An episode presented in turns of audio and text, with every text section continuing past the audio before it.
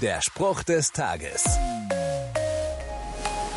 220 220 22.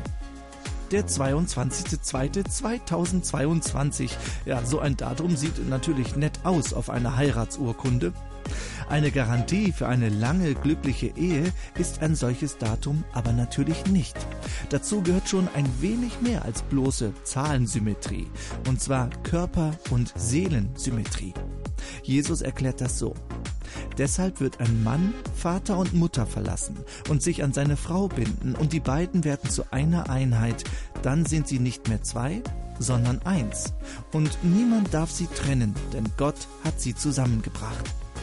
In früherer Sprache wurde diese Einheit sogar ein Fleisch genannt. Das macht noch deutlicher, wie eng diese Verbindung ist. Darüber sollte sich jeder, der heiratet, im Klaren sein, denn für eine gelungene Symmetrie müssen beide Partner arbeiten. Der Spruch des Tages steht in der Bibel. Bibellesen auf bibleserver.com.